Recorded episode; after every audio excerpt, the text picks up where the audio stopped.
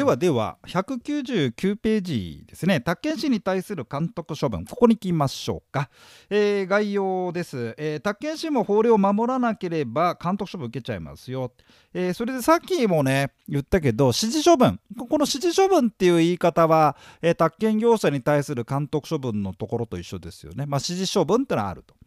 それから事務の禁止処分登録の証書ちょっとマーク振っといてくれる、うん、この3つなんですよ。うん。あくまでも宅地建物取引士ですからあの業務とかそういうのじゃないんだよねそうじゃなくてえ事務の禁止処分とかあの宅建業者の免許の取り消しにまあ当たるものが、まあ、登録の少女ということなんだろうね。あ登録が少女されちゃったらもう宅建士じゃないかな。あまあそういうことだな。えー、で同じようにねあの宅建業者の場合と同じようにかんあの公開による聴聞ってあるのよ。うんあしかしねああのほら宅建業者に対するさ、まあ、不動産会社に対しての、えー、まあ、業務停止とか免許の取り消しっていうと広告ってのあったじゃん。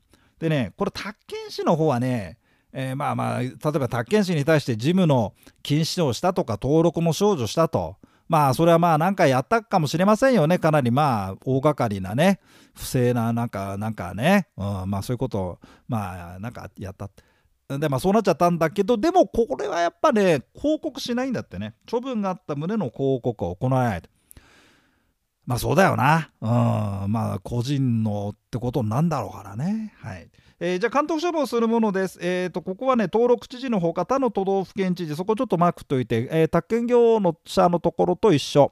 えー、他の都道府県知事でもその都道府県内で不正行為を行っている宅建士にあこれまで指示処分と事務の禁止はできるんだけど登録の少女処分はできない生みの親しかできないんだな。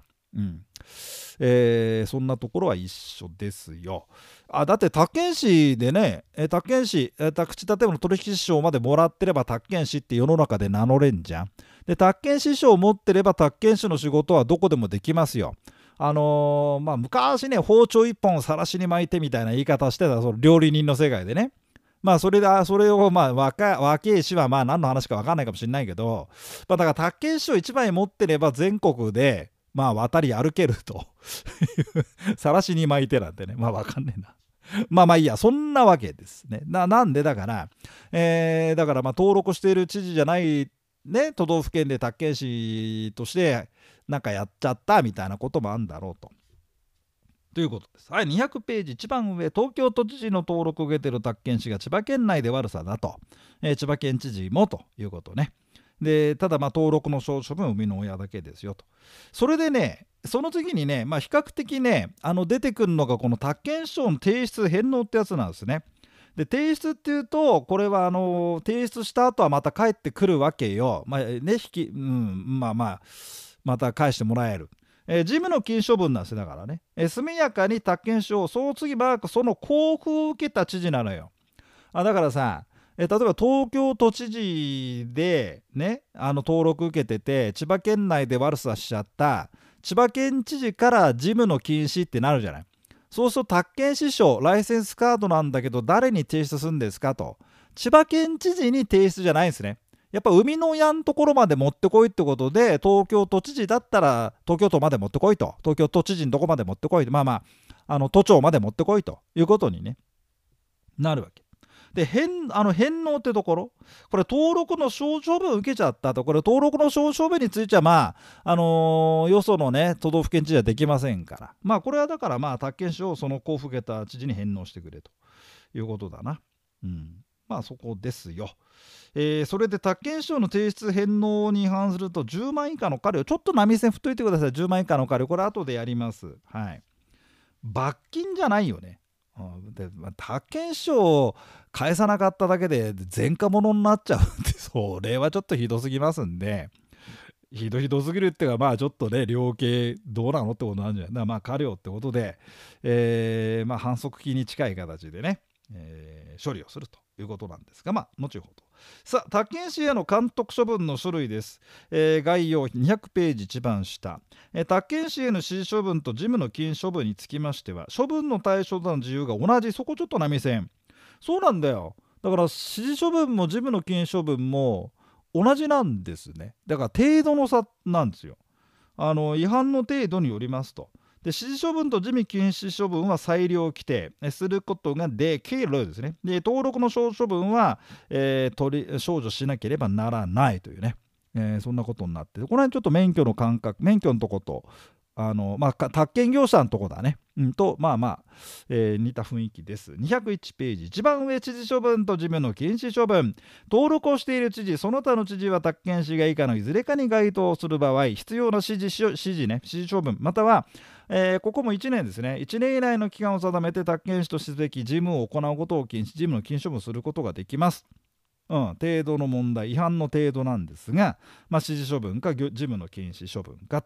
丸1宅建業者に事故が専任の宅建士として従事している事務所以外の事務所の、えー、専任の宅建士である旨の表示をすることを許し宅建業者がその旨の表示をした時働いてもないんだけど専任の宅建士だよと。ああ。やっちゃうやつですね。はい。えー、そうするとまず宅建業者の方はあの専任の宅建士設置義務違反ってことですんでこれまずいですよね。うん、で、えー、その次に「おいおいおいおい」と「あ宅建士さんよ」と「あんたあの宅建業者に名前を貸したね」え何の話ですか？あほら専任の宅建士ってさ「え？なんつってね。えー、まあ月々いくらもらったか分かんないけどね。働いてないのに1000人を名乗る。それをまあ会社に許すどういうことなんだろうかね。ちょっと出頭してもらおうか。タラランタラララランラン。ジムの禁止。気をつけてくださいよ。さあ、丸2番さ、丸2番と3、丸2番はちょっとこれよくは考えにくい。他人に事故の名義の、で全然他人に宅建士書を貸して、そいつがってんだけど、うん、だけど、まあ、顔写真ついてくからね、丸2番って実際どうやんだろうね。うん。誰か聞いてみて。宅建士の名義か。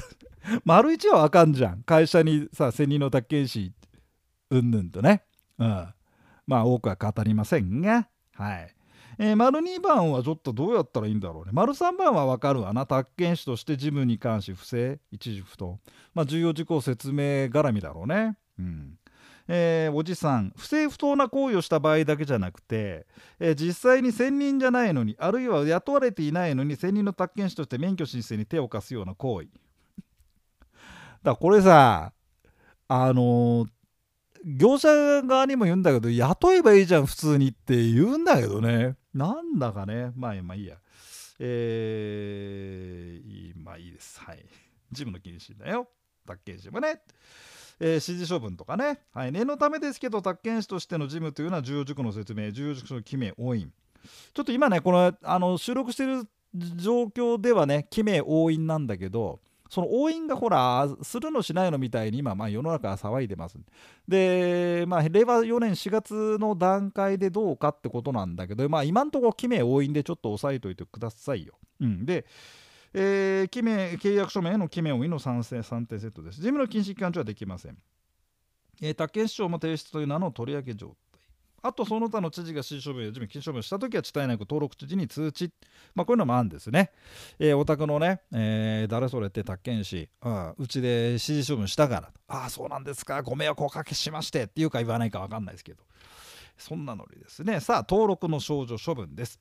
えー、登録をしている知事は202ページよ、えー、宅建士が以下のいずれかに該当する場合は必ず登録の少女登録の不可となる基準に該当した。まあそりゃそうだな。うん。えー、不正の手段により登録を受けた。不正の手段により宅建証の交付を受けた。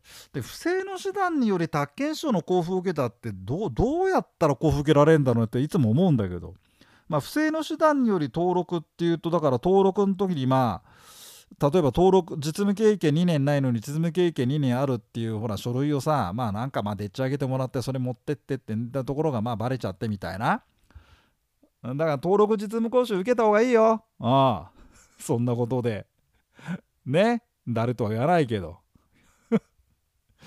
えー、3番、事務の禁止処分に反し、事務の禁止処分に該当するご意思、上場が特に多い。はいえ登録の少女処分は宅建士資格者登録受けてないんだけど宅建士の交付受けていないものだから宅建士証の交付受けてないと重要事項の説明とかできないんだけどやっちゃったみたいなねことなんでしょうかね。うんえー、宅建士じゃないですからね。ということでね、まあ、リリーちょっと見といてもらったああなるほどな。うん、それで結構です。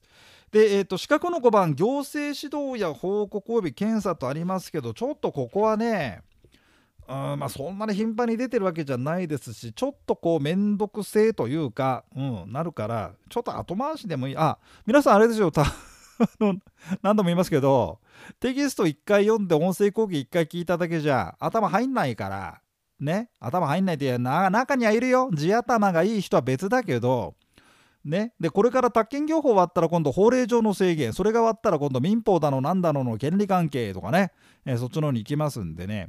えー、だまあまあ、まあ、とりあえず1回目。1回目はまあ音声講義聞いてもらってあなるほどそうなんだ。へえ別にそんな難しくないじゃん。へえとんだけど、まあ、3日ぐらいで忘れるから大体中身をね。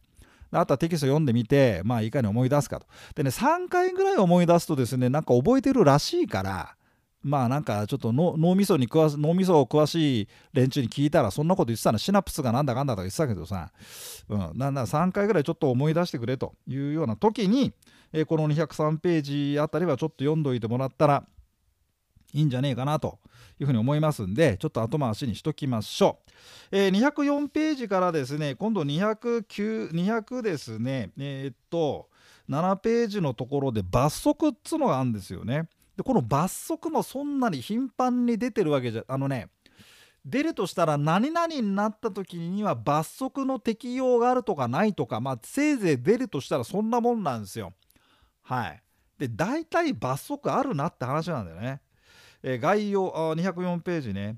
主だった宅建業法の規定につきましては、その違反があった場合、罰則が用意されてます。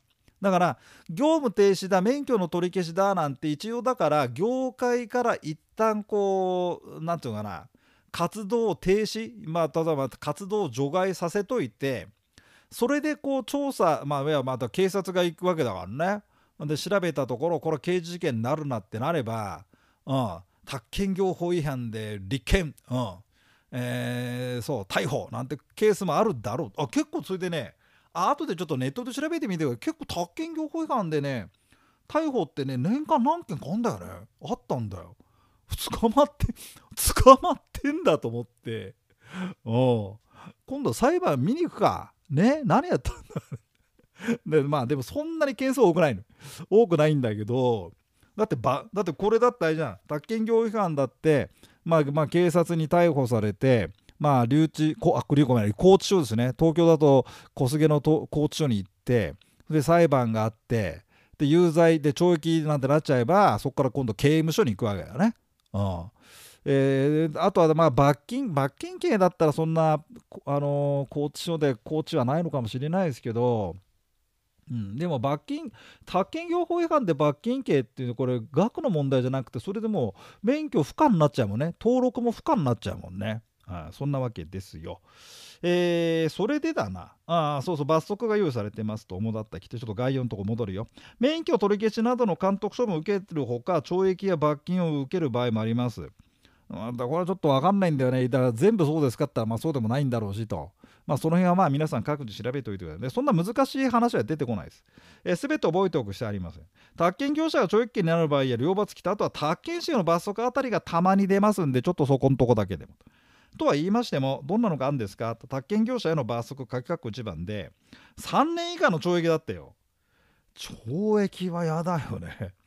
そう。あの、あの、なんだっけな、俺もさ、大学生大学生大学生にもまあちょっと某大学であのティーンエイジャー、大学1年生向けの宅建講座なんてやってってさ、まあ、ちょっと前まで高校生の彼ら相手に喋ってんだけどでそうするとなんかやつらがねあのなんかね大人？まあ大人にどどうしてそういう仕事をしてんですか？とかどういう風な気持ちで人生生きてんですか？みたいな聞けみたいなカリキュラムがあって。でなんか俺が面白いらしいんですよ学生にしてみると。で聞きに来られるんですよたまにね。ちょっと発表するんで先生。ちょっとインタビュー答えてよ。で えー、今気をつけてること何ですかって聞かれたんで、うん、逮捕されないことかなみたいな。それ発表しやがって。先生受けたよって。バカ野郎お前みたいな。やったやつがいいんだよ。まあまあそういうことでね逮捕はされたかない。だって50で70いくつ80でなんか事件してさなんか脱税とかさで逮捕なんて結構ねえ大変なんじゃないかと思いますけどね。まあその中3年間何やったら無免許事業とかさ名義貸し？業務停止処分の命令に関して業務でそうすると免許の取り消しになるはさらに場合によっちゃあのー、何年か前の事件だけど逮捕されてなんてことになっちゃうよね。うん、だ無免許営業はかなりまずいですよ。300万以下の罰金これはあと2年以下の懲役ってのもあるんだよね。いやこれ覚えろってことじゃないんですよ。これはだから契約締結について勧誘する際にほらあったじゃん。あのー、なんかオーバートークでさね契約結んじゃダメよあれなんじゃないのね。声に事実を告げずとか。うん。不当に高額報酬要求で1年以下の懲役だもんね。あと6ヶ月以下の懲役あのね6ヶ月以下の懲役の丸の8番かな。古代広告の禁止ってあんじゃん。であれで業務停止になっててそれでまあ場合によっちゃめ、あのー、罰金刑になっちゃった。ら今度免許取り消しまでいっちゃうもんね。これでも懲役もあるからね。で100万以下の罰金。結構厳しいね。50万以下の罰金。あります。はい。えー、全部覚えることはあなるほど。そんなのがあるんだと。で両罰規定ですね法人や個人の従業者営業担当や宅建士などが違反行為を行った場合えその行為者もこの宅建業法違反でパクられますし罰せられます。で会社に対しても罰金刑だってもうだから宅建業法違反で罰金刑になっちゃったらもうそれで免許取り消しで5年間アウトだからどうなんだろうねその会社ねってことで結構厳しい感じがしますね両罰規定ですよと。うんね。はい、ということで今度宅建士への罰則ってところこっちはねそんなにない。懲役とかない。あだから宅建士としての振る舞いで宅建業法違反を問われて逮捕され逮捕までがまあパクられる可能性があるのは50名以下の、まあ、50名以下の罰金。大臣や知事から事務について報告云々。です。でちょっと重いけどあんま出なくて結構引っ掛けてくるのが207ページで10万以下の過料。ちょっと過料ってとこ丸太いて。これ過料だから罰金刑じゃないんだよね。うん過料ですよ。だからそんな重くないのよ。で宅建師匠の返納義務に違反とか宅建師匠の提出義務に違反。